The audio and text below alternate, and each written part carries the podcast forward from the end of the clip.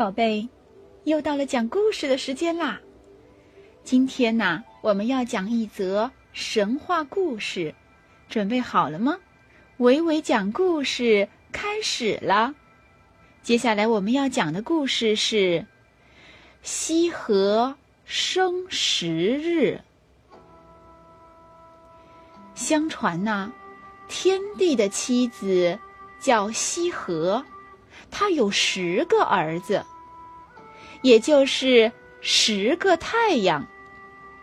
他们住在东海外的阳谷，在那里呀，有一棵很大很大的树，树名叫扶桑。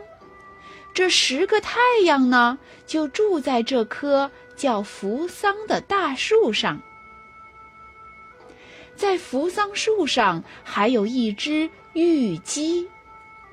每当黑夜快要过去，白昼即将到来的时候，这只玉鸡呀就会“哦哦哦”这样的啼叫。接着呀，天下所有的公鸡都会跟着打鸣。鸡叫的声音会吵醒十个太阳，于是这十个太阳。每天一个轮流到天空去值班。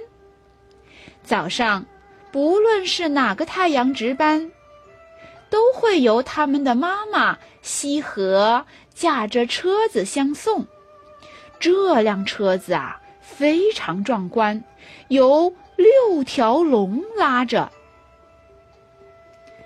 值班的太阳呢，每次都要先在。咸池洗好澡，然后才坐上妈妈驾着的六龙车出发。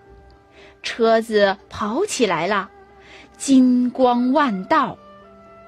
等西河妈妈驾着六龙车，带着儿子太阳赶到曲阿山时，天刚变亮。走到层泉，就该吃早饭啦。走到桑野，该吃午饭了；走到衡阳，便是中午时分；走到昆吾山，太阳当顶；走到乌次山，太阳开始偏西；到了碑谷，就是下午了。等走到女祭这个地方的时候啊。太阳西斜了，最后到了碑泉，西河妈妈驾的六龙车停下了。这时，太阳必须下车步行，因为妈妈西河要驾着空车赶回阳谷去，为伴送明天值班的儿子做准备。